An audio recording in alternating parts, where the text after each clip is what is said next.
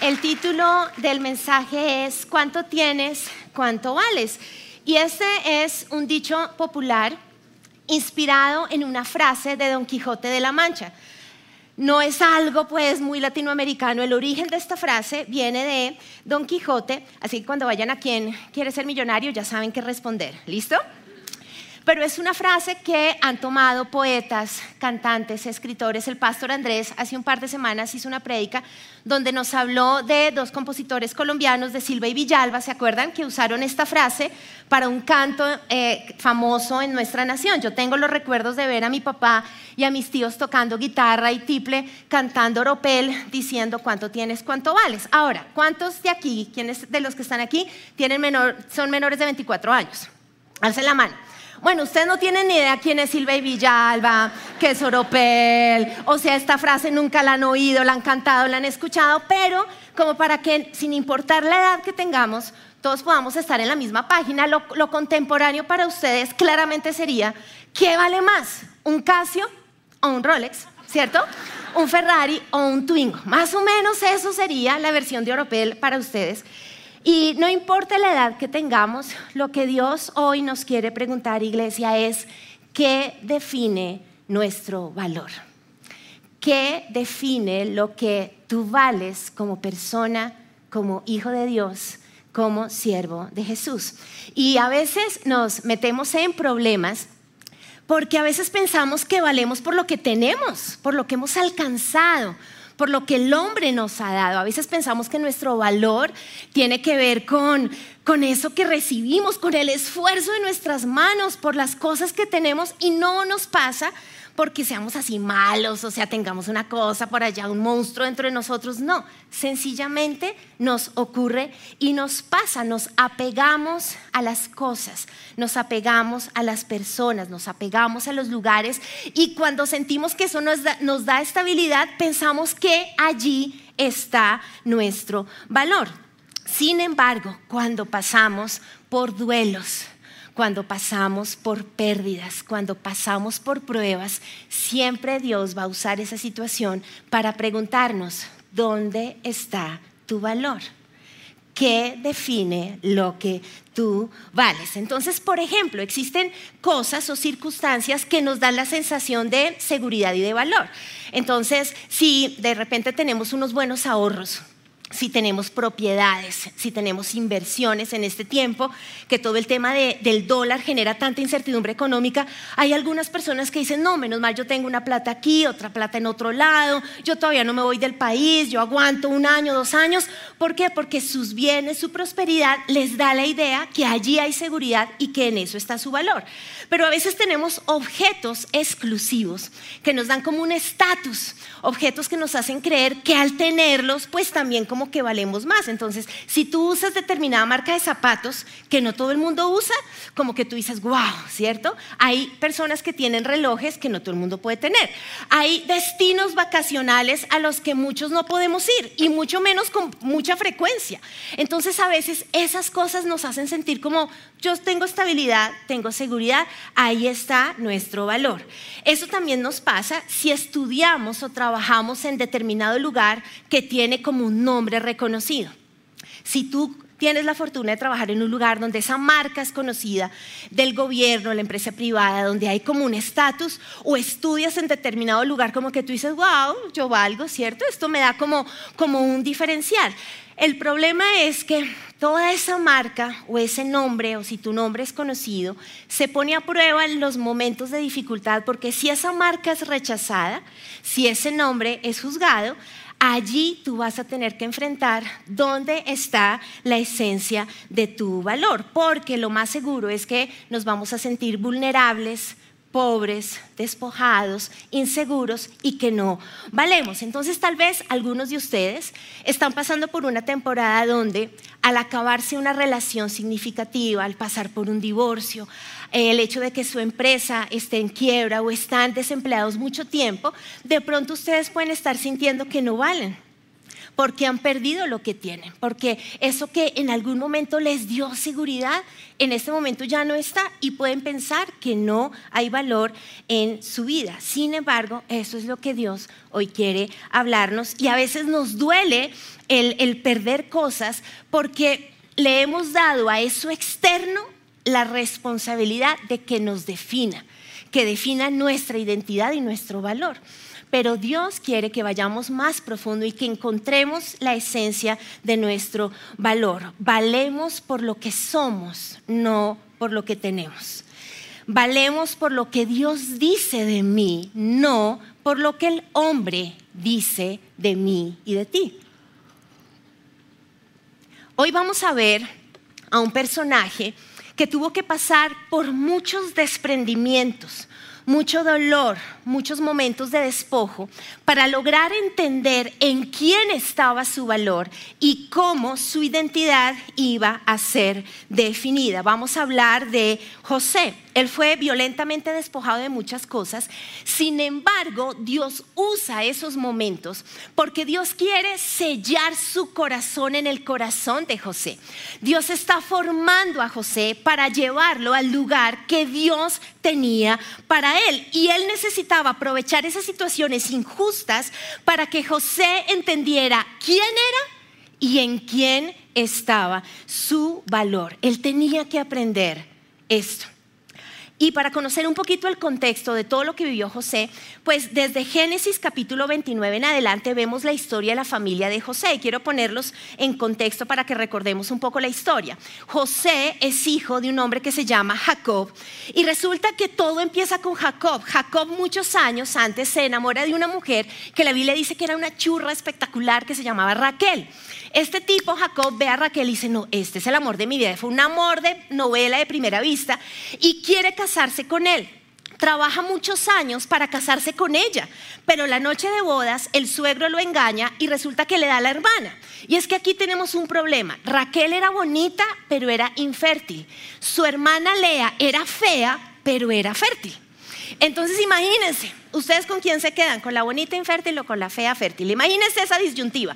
Pero como el amor de Jacob era Raquel, Jacob estuvo dispuesto y dijo, bueno, está bien, o sea, el suegro me engañó, pero yo voy a seguir trabajando más años porque yo amo a Raquel. Y finalmente pudo estar con ella, pero pues su primera mujer fue Lea. Y entonces en la Biblia encontramos que Lea arranca dándole cuatro hijos a Jacob, cuatro varones. Raquel, acuérdense que no podía tener hijos. Entonces pasan los años y Raquel dice, pues yo no puedo, pero tengamos descendencia a través de mi esclava. Y entonces le da a Jacob a su sierva Bilá y Bilá le da hijos también. Bilá le empieza, le da dos hijos. En ese momento Lea dice, ay, yo ya tengo cuatro por el lado de mi hermana llegan dos y empieza una carrera de úteros, mujeres. Algún día haremos algo de esto. Le voy a decir a la pastor Rocío que nos, que nos inventemos algo porque, ay Dios mío, somos terribles nosotras las mujeres cuando no resolvemos nuestros problemas. Y entonces empieza esta competencia uterina y entonces Lea dice, ya me van a alcanzar.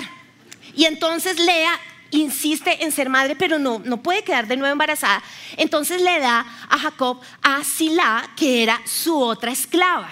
Y entonces la, la esclava de ella le da otros dos hijos, ¿sí? Y ahí empieza como a ganar la competencia. Después Lea vuelve a quedar embarazada, dice, uff, menos mal, y le da a Jacob dos hijos más y una hija. Y años después Dios sana el vientre de Raquel, el amor de Jacob. Y es allí donde nace nuestro protagonista, José nace. Después nace su hermano menor, Benjamín, pero Benjamín, en el momento que nace Benjamín, pues eh, Raquel fallece. Entonces entre José y Benjamín hay como un código de hermanos, porque son los únicos hermanos de papá y mamá. El resto son medio hermanos de cuatro mujeres distintas. Entonces, solo por un instante piensen cómo era convivir en esta familia. No necesitamos pues un posgrado en psicología, en discernimiento, no. O sea, imagínense cuatro viejas mandando ¿Sí? O sea, cuatro mamás, los medio hermanos de todas estas mamás, el tema de comunicación, pedir permisos, límites, todo. Imagínense cómo era esto. José está creciendo en un mundo disfuncional, o sea, no era chévere vivir en esa casa. Pero adicionalmente a esto pasa algo y es que Jacob evidencia su, preferencia hacia José frente a sus otros hijos. ¿Por qué? Porque era el primogénito del amor de su vida. Entonces Jacob amaba más a José que a sus otros hijos. Y para completar, Dios decidió darle a José un don que a ninguno de los otros les dio. José soñaba sueños de Dios y los interpretaba. Ninguno de sus hermanos tenían este don dado por Dios. Génesis 37 nos dice, escuchen este sueño, les dijo. Resulta que estábamos en el campo atando gavillas de grano. De repente mi gavilla se levantó y las gavillas de ustedes se juntaron alrededor de la mía y se inclinaron ante ella. Sus hermanos respondieron, ¿así que crees que serás nuestro rey? ¿No es verdad? ¿De veras piensas que reinarás sobre nosotros? Así que lo odiaron aún más debido a sus sueños y a la forma en que los contaba. José tiene 17 años y cada mañana cuando se levantan a desayunar y les preguntan, oigan, ¿cómo durmió? No, yo dormí terrible, no, yo tengo tortícolis de almohada, estaba terrible, no, yo tuve unas pesadillas, yo creo que fue ese calentado de anoche terrible. ¿Y tú, José? Y José decía, yo soñé que ustedes se arrodillaban ante mí, imagínense. O sea, quiero que piensen ustedes qué sentirían con eso. O sea, horrible.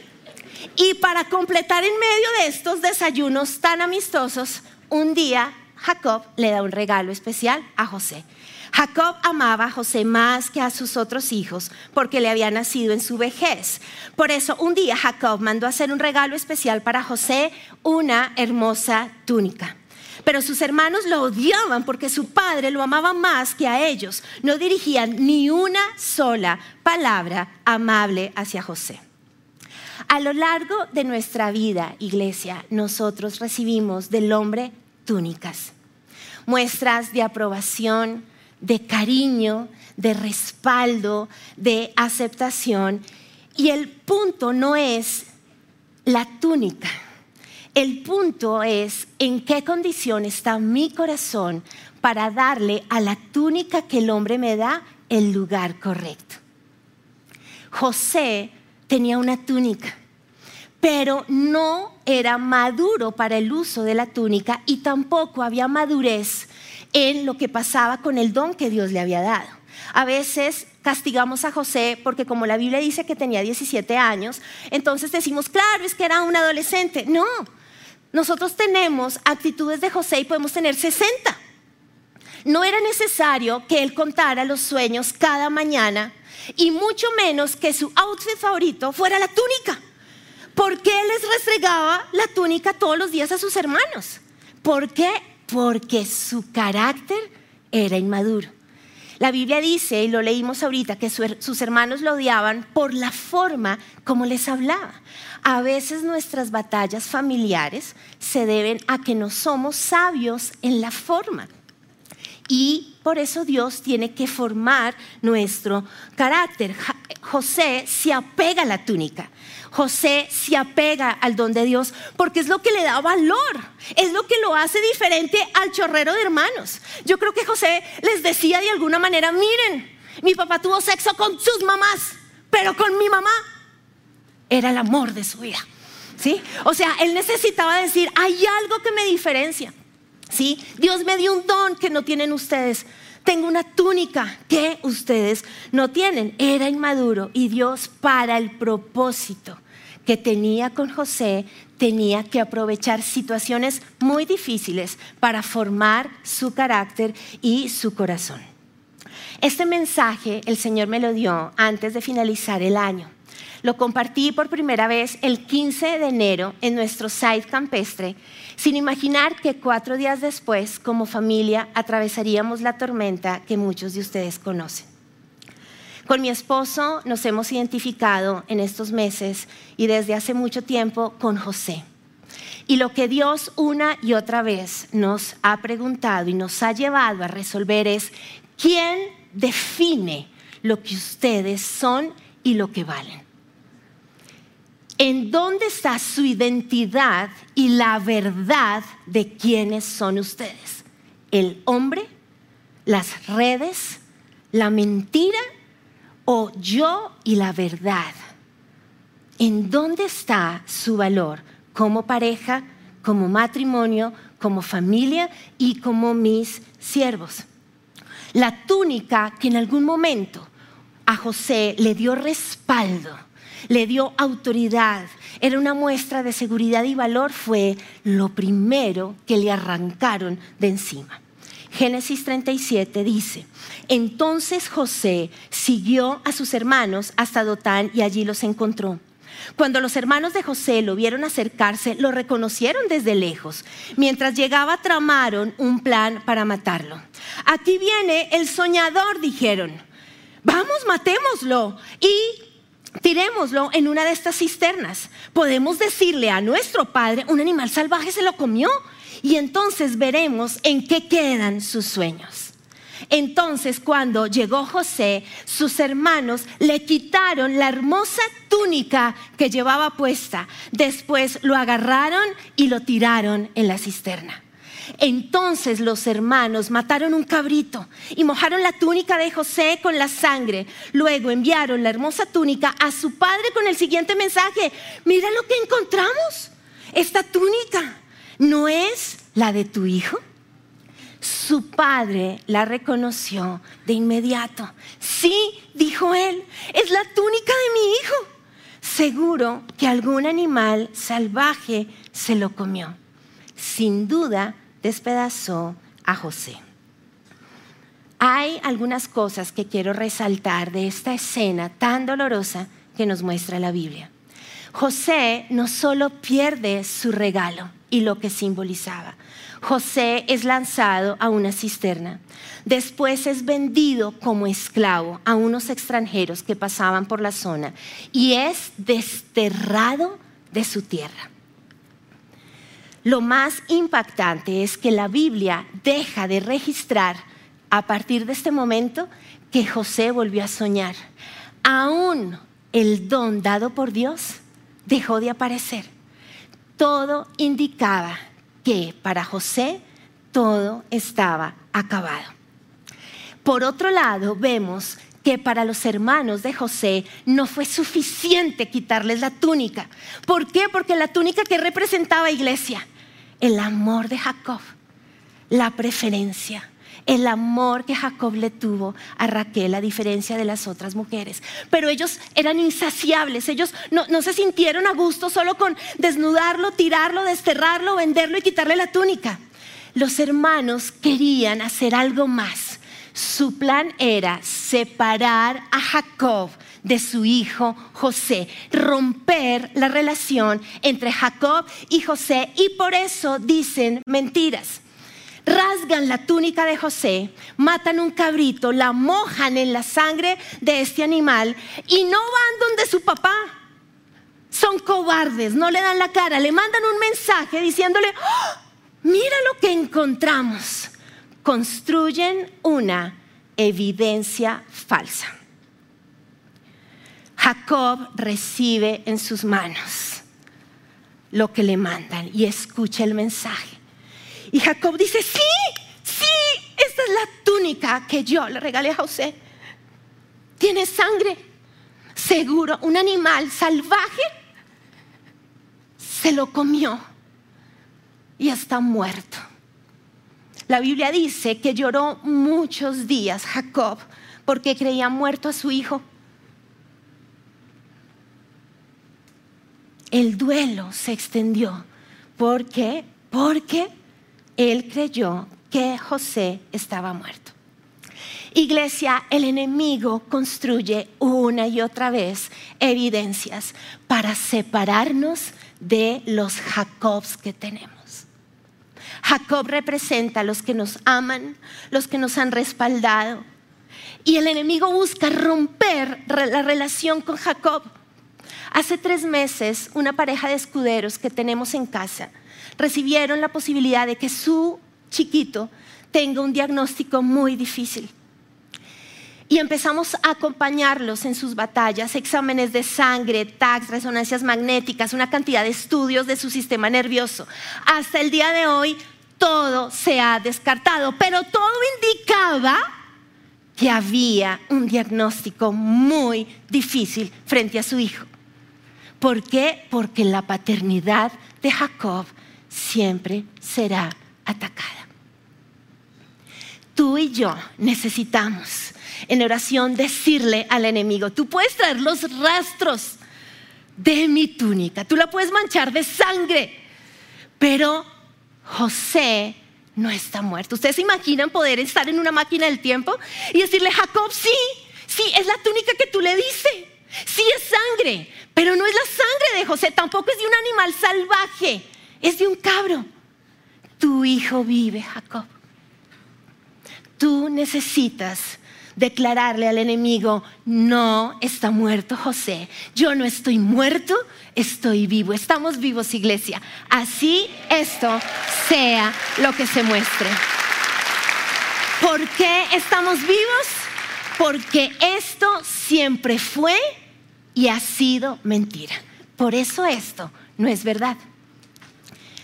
El carácter de José tuvo que ser probado.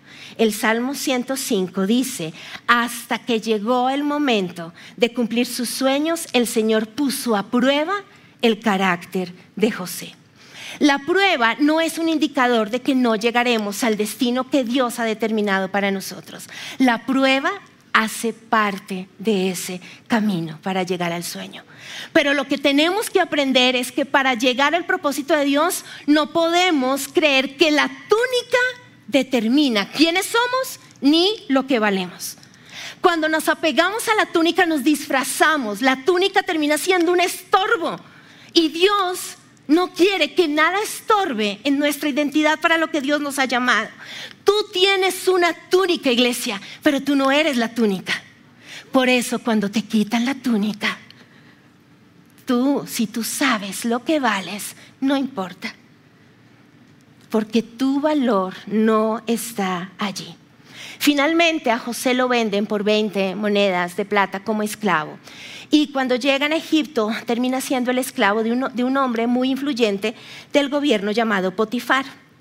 Y a partir de este momento José empieza un largo camino para aprender humildad para aprender que en el don dado por Dios no estaba su seguridad, que en la túnica no estaba su seguridad, tenía que ser procesado. Y empieza desde cero como esclavo a ser fiel. Y la Biblia dice que allí Dios estaba con él. José tenía que aprender lo que Primera de Pedro 5 dice, así que humíllense ante el gran poder de Dios y a su debido tiempo él los levantará con honor.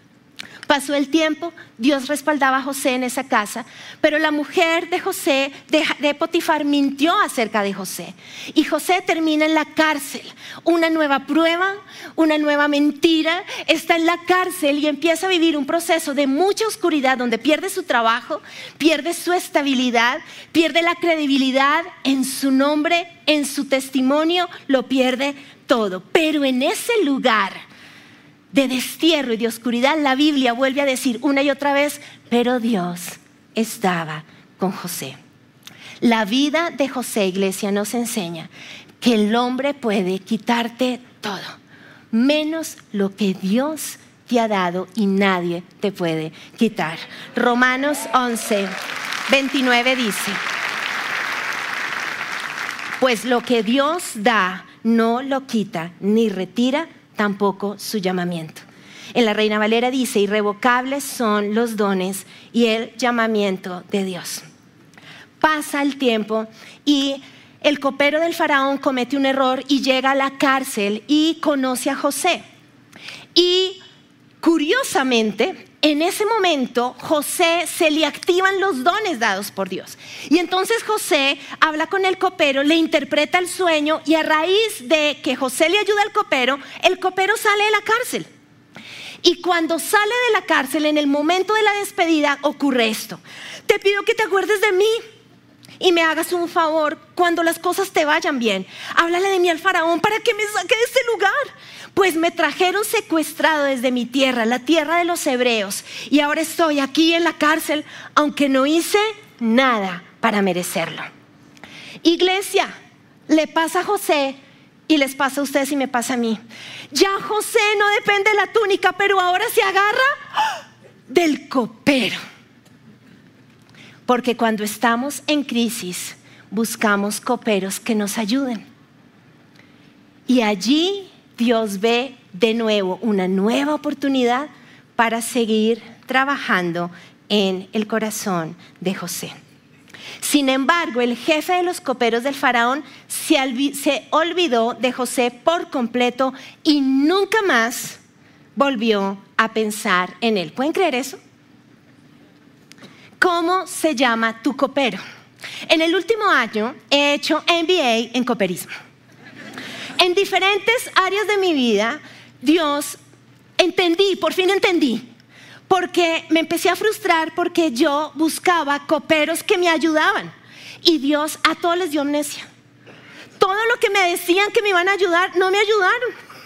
Y yo peleaba pensando que el copero era un desgraciado, hasta que Dios usó a José y me dijo, es que estás en la prueba del olvido del copero. Si el copero saca de la cárcel a José, iglesia, José, ¿a quién le da las gracias? Al copero.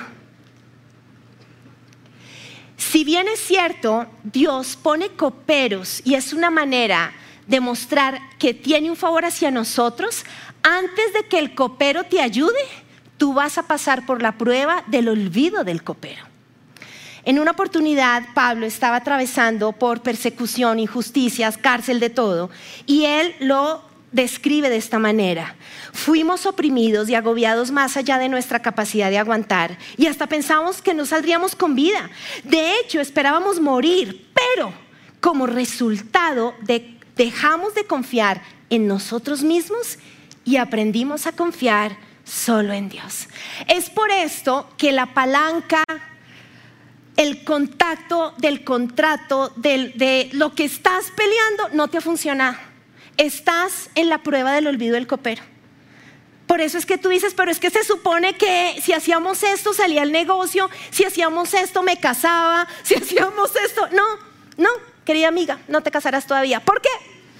Porque necesitamos aprender a confiar primero en Dios que en el hombre. ¿sí? Así como el problema no es la túnica, así como el problema no es la túnica ni el don que recibimos de Dios, el problema no es el copero. El problema es qué lugar le damos al copero. Y Dios usa al copero, pero después de que en nuestro corazón está la certeza que nuestra libertad no vendrá del hombre, vendrá de nuestra confianza y de que Dios manifieste su verdad y haga el milagro.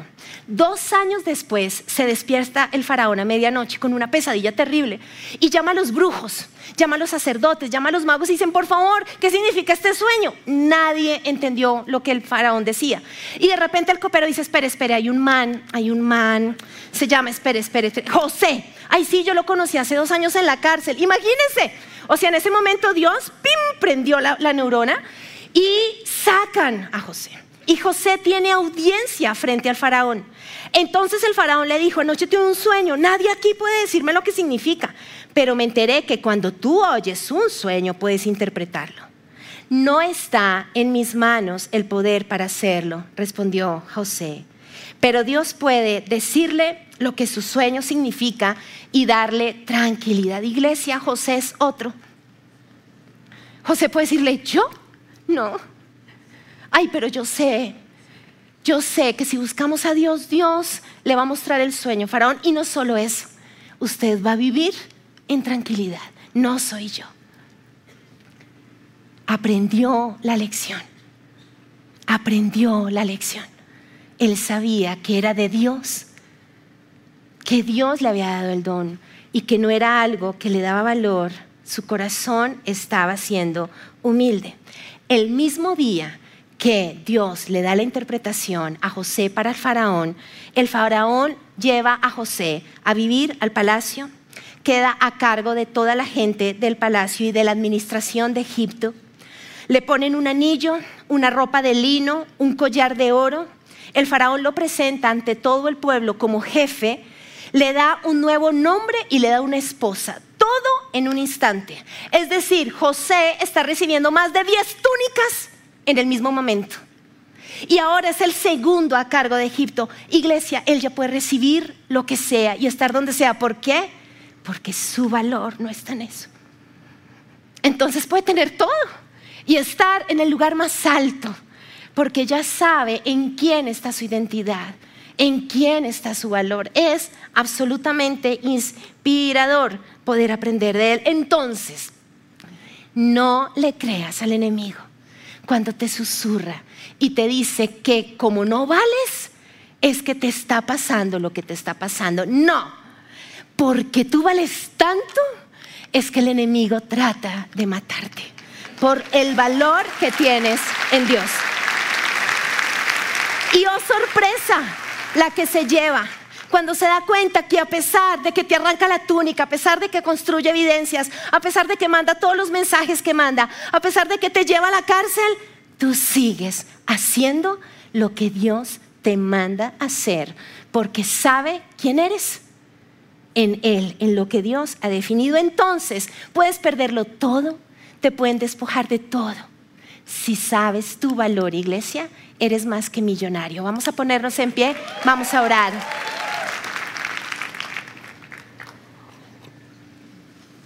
Y quiero que allí en tu lugar tú cierres tus ojos y que puedas identificar a qué te estás apegando, creyendo que eso te define, que eso te da identidad, valor. Tal vez ese noviazgo que se rompió, tal vez el divorcio en el que estás, tal vez tantos meses de desempleo, tal vez esos diagnósticos médicos que estás recibiendo, tal vez la crisis, tal vez tu nombre ha sido tocado y todo eso te hace pensar que no vales. Pero hoy Dios, amada iglesia, te dice, allí no está tu valor.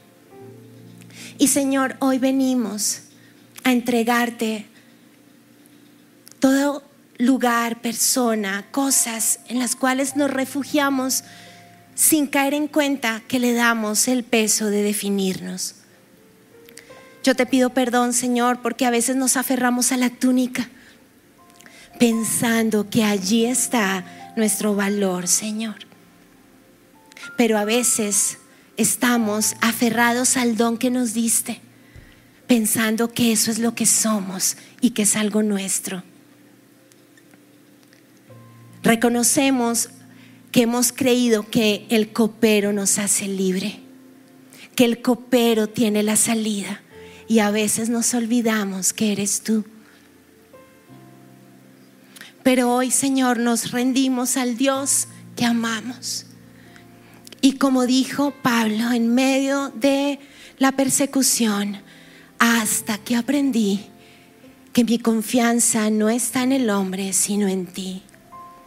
Yo te pido, Señor, que hoy podamos mirarte a los ojos y aferrarnos a tu mirada, aferrarnos al que tiene la verdad, aferrarnos al Dios de la vida y rendirnos para que tú definas quiénes somos y lo que valemos, Señor.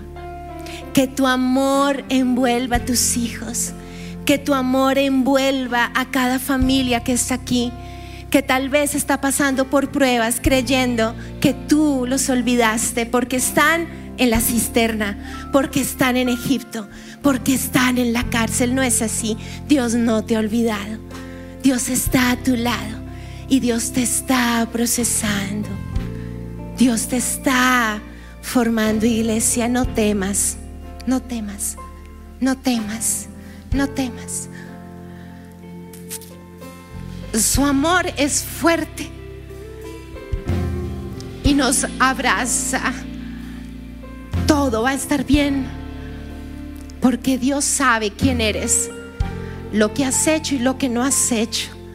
Señor, nos aferramos a tu amor, que es más fuerte, que es más grande.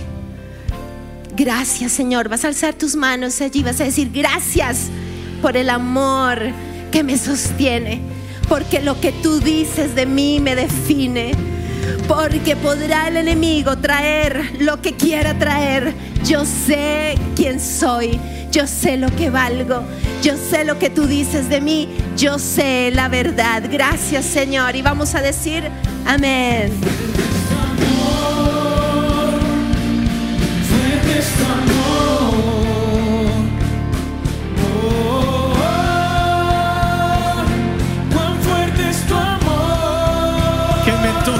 Llena. Fuerte es tu amor. Fuerte aquí. Fuerte es tu amor. Que venció sobre mí. cuán fuerte es tu amor.